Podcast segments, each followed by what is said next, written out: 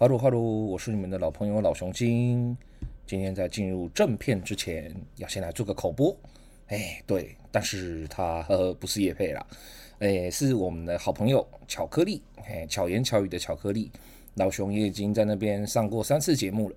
他最近要有一个公演，哎，就是他的陶笛音乐会啊，在二零二三 Rubato 是他们的乐团的名字，在这个礼拜六十二月九号，芦洲功学社音乐厅。呃，地址在新北市芦洲区中山路一百六十二号二楼，票价是四百跟六百元，在两厅院售票系统，等一下都可以在那个今天的节目下方的说明栏里面看到资讯哦。那如果你喜欢陶笛的话，当然就不用说，就去听吧。那如果你觉得，哎，陶笛这什么东西？这好像是小朋友才会吹的东西吧？或者说这个好像是只能够吹童谣，或是好像只能吹一些那种很儿童向的音乐的话，呵呵，那你就错喽。Rubato 他每次都会演出蛮多个，就是诶、动漫类的曲子。诶好像每次都会有很多动漫类的曲子哦，好，所以就是高桥洋子最近才刚来嘛，啊，大家才刚听完《残酷的天使行动纲领》，会不会用陶笛吹呢？哎，我就卖个关子，你可以去买个票来听听看，这样子。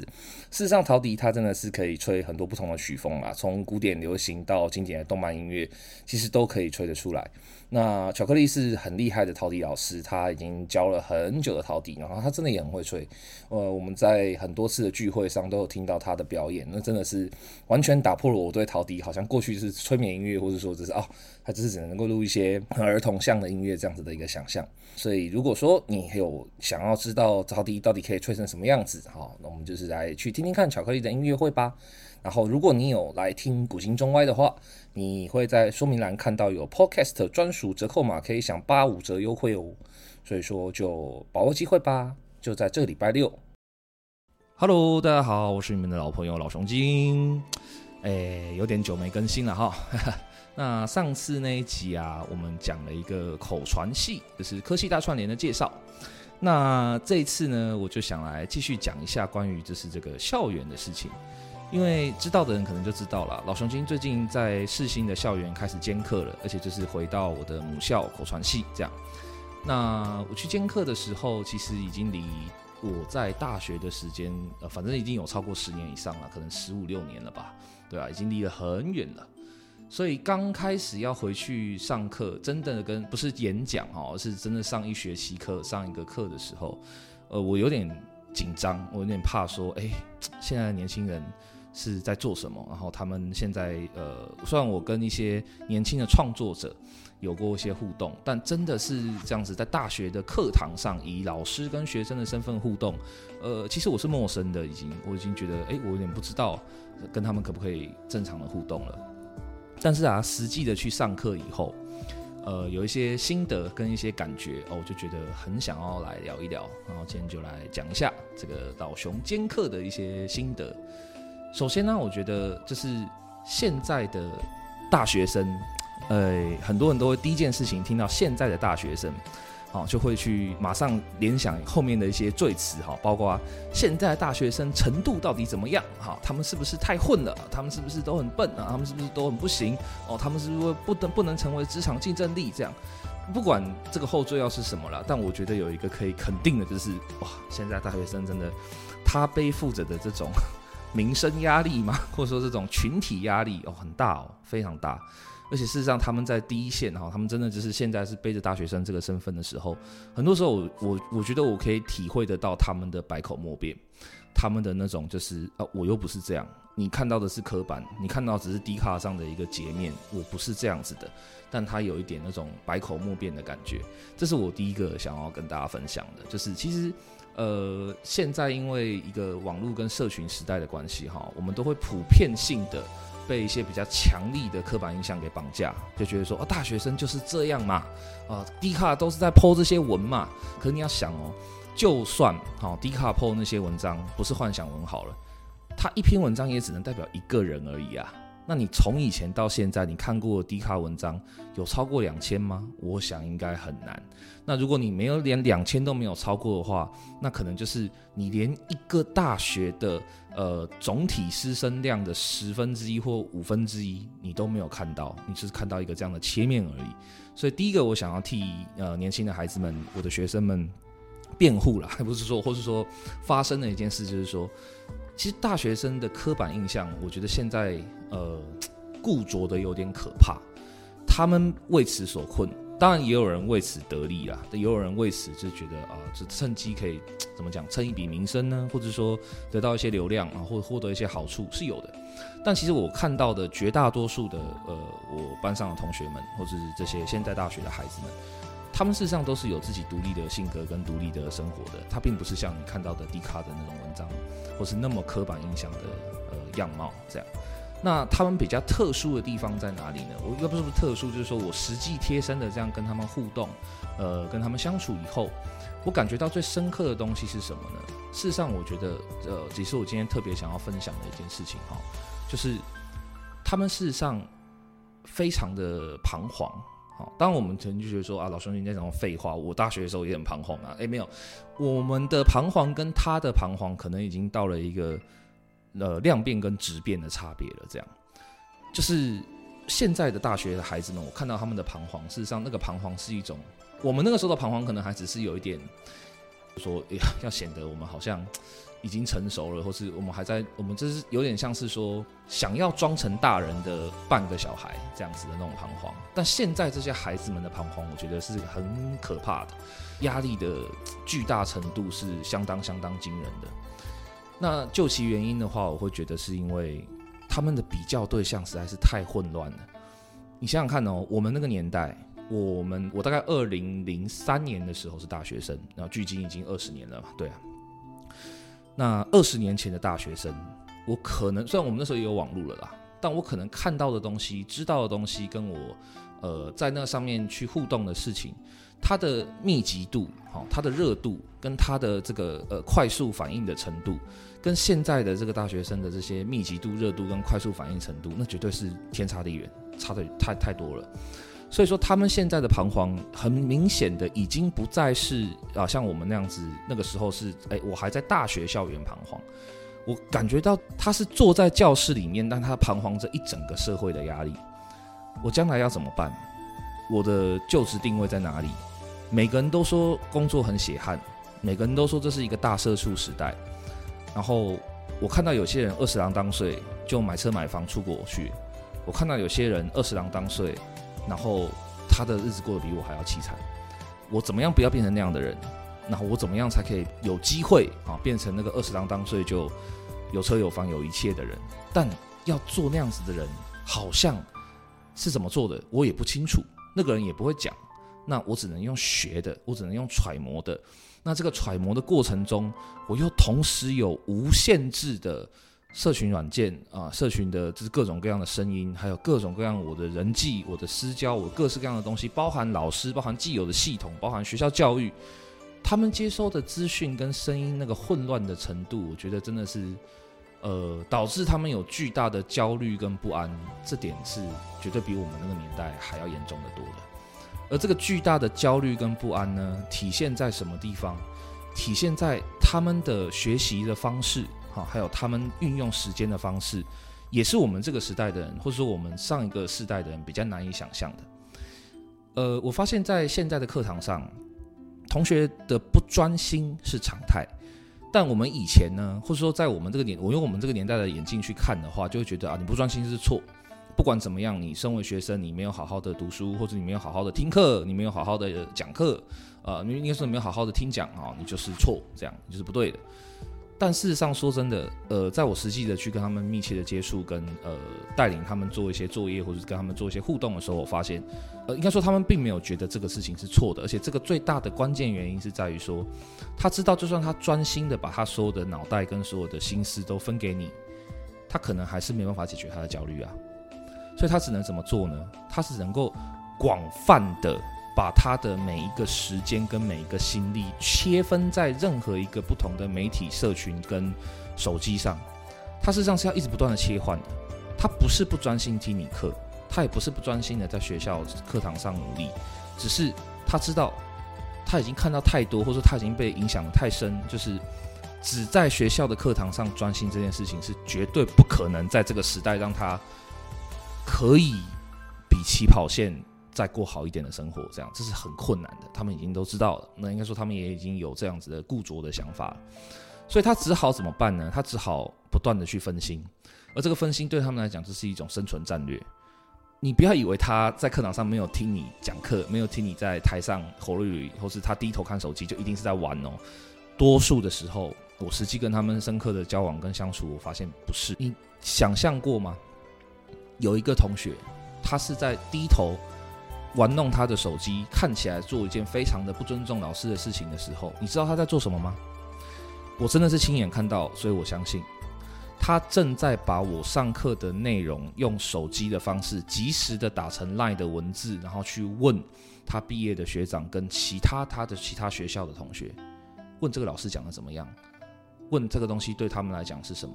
问他这个东西是不是有听过，这个是不是他可以就是呃花时间的东西。你如果看过他的手机在做的是这样子的事情的时候，请问你作为一个老师，你应该要觉得欣慰 呢，还是你应该还是要跟传统一样生气？就觉得说你上课怎么样，你玩手机是不对。我想我是做不到生气这件事情的，因为很明显的，他是很努力的在解决他在面临这些巨量的资讯，然后我一个呃，他可能没有看过，因为我是做呃，我是我是讲师嘛，我是兼任讲师，我不是系上的固定的老师，他没有看过老师讲着一些他可能陌生的词汇。然后灌输他一些他可能没有想象过的价值观，或是没有想象过的社会现实，或是呃呃一些工作的技巧的时候，我如果要花时间在这上面认真的听讲，我的报酬率够不够？我会不会被骗？我会不会被诓？我是不是应该要再多花一点时间在这上面？他为了他自己的未来，或他为了他自己解决他自己的这个焦虑而做这样子的努力的时候。我们真的有理由生气吗？我是觉得我不会啦，我也没有，但我会试着在看见他在做这样的事情的时候，我会试着去给他更多的时间。我可能下课会约谈他，或者说我可能会直接走到他旁边，然后指导他说：“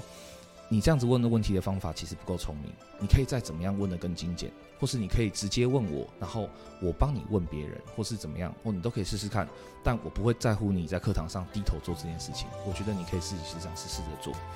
而我发现一件最好玩的，也是最振奋的事情是什么呢？当你给予年轻人这样子的一个大学生这样子的一个信任啊，这样子的鼓励，或者说这样子的一个去尝试去理解他、缓解焦虑跟追求自己未来的方式，你不要用你既有的，或者说我们那个年代的。逻辑规则或是呃规训去去要求他们的时候，当你获得了他们的信任，或者说当你获得了他们的首肯哈，他们觉得哦你真的有本事啊，你真的也有能力，而且你真的也会沟通或怎么样，他在你身上付出的认真哈，还有他在你身上付出的，就是还有他这不当然也包含他自己啦，他对自己的课业上所付出的，就是这个呃努力。哦，我觉得是比我们那个年代还要厉害得多的，尤其是他们现在的或有的资源跟可以产生的资讯的连接，也超过我们这个时代很多。所以事实上，老熊兼课这一阵子大概快半个学期了吧？对，现在快期中考了。呃，我跟孩子们，我跟大学生，现在的大学生们的相处，呃，我是觉得蛮愉快的，而且我觉得他们的很多创意其实都很好，但他们很明显、很明显的。第一个就是不知道怎么解决自己的这些焦虑，第二个就是他们对很多业界或者说实际在社会上要进行商业行为的一些基础，他们极度的匮乏。那真的是完全像小白中的小白一样，你很难想象哈，一个大四的班级，呃，当然他们不是读设计啦，他们是传播，但是呢，呃，连主视觉都不知道，真的。你你他他不知道什么叫主视觉，他有一些模糊的想象啊，他有看过这个词，但他对主视觉的理解哈是一无所知，这个我觉得也很可怕。就是说他在课堂上这样子努力的做着他想要解决他焦虑的事情，但如果没有一个老师愿意好好的去看着他们为何而焦虑，时间怎么用的，还有就是他在解决这些焦虑的努力的过程中，即使幼稚。即使在我们老屁股来看，会觉得这绝对是浪费时间，或者绝对是没有用。但你如果没有去了解他为什么要这样做，然后你就善加批评，或者说就直接就给他一个标签，就是哈，所以说大学生一代不如一代啊，啊，这些东西都不知道了。呃，我觉得这个，觉得这个太残酷了，而且这个这是最让人伤心的事情，会是说，呃，因为后来得到他们的信任嘛，得到孩子们的信任，所以只是我带领他们做的一些作业里面，他们就给了我一些是超过我想象的推翻，就他们一开始交出来给我的提案或者给我的一些作业都是很，就我觉得。哇，你们真的是做死自己的，因为这非常的敷衍，然后非常的就是随便这样，然后东西也非常的粗浅。但你获得了他们的信任，跟在知道了原来他们有这些状况之后，他们自动自发的，而且自愿的修正了很多他们交出来的作业，而且也修正得很好。你就看见了这个孩子的潜力在哪里。他也许依旧稚嫩，他不知道呃甘特图的做法。他不知道时间应该要抓一些 buffer，他不知道就是在报价的时候应该要加 AC，然后他不知道 AC 的扣法应该要怎么做递减，然后他也不知道就是实际借场地的时候应该要怎么的，他很多东西他都不知道。是的，但是他的创意跟他的这个就是自己更新过，他自己想要去追寻自己的未来的这个新的作业里面，他会。毫不吝惜的表现出来，我很想要知道，请你教我。所以当呃老熊现在教到学期中左右，他们要交期中报告的时候，呃，他他们现在交出来的东西就是期中报告的一些草稿，我我已经没有必要再特别去雕什么了，而他们自己会自自动自发的去一直进步。我只需要告诉他你的风险是什么，你的考虑应该要再怎么要怎么看。那我照实际上社会上提案的甲方的规则来说，你只要怎么说服我或怎么样，我不断的告诉他们这些事情的时候，他们就不断的充实，而且他们的充实的速度让我还蛮惊讶的，就是呃，至少我看到他比很多呃职场上的一些雷包同事都要强得多啦，对啊。所以这就是这一集老熊最想要分享给大家，这是我的一个兼课心得啦，也是我实际重新回到校园，然后这次是以一个老师的身份，不是一个呃缘分浅薄的演讲哦，让他们开开心心的笑一回就结束，而是一整个学期的这样相处，这样现在走到一半的这个经验下来，呃，很想跟大家聊一下的，就是如果你是年轻人，你是一个年轻的听众的话，我希望你听到这一集听完以后，你可以就是呃试着想一想。如果你没有办法遇到像老熊这样的老师，但你有没有办法试着去把你的焦虑跟你现在正在努力的东西，努力的去跟你的师长说说看，他听不听得懂是一回事，但你可以试着说说看。我相信世上很多人是错估了你们的潜力，然后也只是不知道你低头是为了什么。他很可能只是因为觉得你低头，你不尊重我。而给你做了一个不必要的嗯标签，但你如果可以先不要生气，而是试着去跟他解释的话，我觉得大多数的孩子，大多数的大学生，其实在这个时代里面，他们的表现其实可以很好。你可以试试看。那如果你是呃不是学生的听众，那不管你在哪一行，你不管是做什么专业或是做什么事情，我老熊也希望你听完这一集，可以试着去了解一下，或试着去。靠近他们一些，就是不要先用那些刻板印象或是你所想象的大学生的一些好像必备的样貌去推论他们，试着再靠近他们一点，或是试着在你他们做出一些让你很傻眼哈、很不解，就是怎么会有人在跟主管讲话的时候还低头滑手机啊，或者说怎么会有人在就是上班迟到的时候还会。就是觉得说啊，我没办法，我就是要迟到啊，这样为什么会有这种行为？在你不解跟愤怒之前，或许你可以先试着去再了解一点看看。有时候你会发现，他其实并不是你想象的那样，他并不是瞧不起你，或他并不是刻意的要藐视你，或他并不是刻意的要去破坏规则，只是他慌到不知道该怎么办。那如果你有那个能力，或是说你有那个呃机会的话，呃，试着把。这样讲有点奇怪，但是试着把长辈的那个 胸怀拿出来，沉住接住他们一两次，但我不会让你一直接着他们，但试着接住他们一两次，我觉得也许你会发现，呃，年轻世代或是年轻人，他们并没有你想象的那么的废，然后也没有那么想要依赖别人，诶，重点是他们真的没有那么想要躺平。如果你一直觉得年轻人只是想躺平啊，就是不努力。的话，嗯，我当然只有一个学校的经验，目前一个班级的经验啦，我也不能说我说的一定是对的，但我至少我看到的是，呃，躺平事实上很多时候只是他的一个自我 自我开脱而已啦。就是当我面对这么大的压力跟这么大的焦虑的时候，那我先用躺平来说服我自己，最坏就是那样子。但他们其实真的没有想要马上就躺平，他们其实是有梦想，哎，他们的梦想很有趣。跟我们的梦想很不一样，对啊，但是也许可以试着再靠近一点看看，对。好了，以上就是这一次的古今中外，比较特别哈，没有讲到太多历史的部分或什么的。但呃，其实因为最近这样子在学校跟年轻人的相处，跟这个兼课的这个过程中，得到了很多惊喜啊，还是很想要跟大家分享一下。尤其是，哎，我们都已经是 不知不觉啊，这个七年级生变成了社会中间的老屁股啊，哈哈哈，所以。这个老屁股就难免会想要跟老屁股的 讲一些这种奇怪的事情，大家就包涵一下。当然，如果你喜欢这个风格，或是你觉得诶，我也想听老双金讲一讲这些故事的话，那也欢迎你告诉我，那我会试着把以后的节目多加入一些这个部分。好啦，这是今天的古今中外，希望你们喜欢，谢谢大家，下次再见啦，拜拜。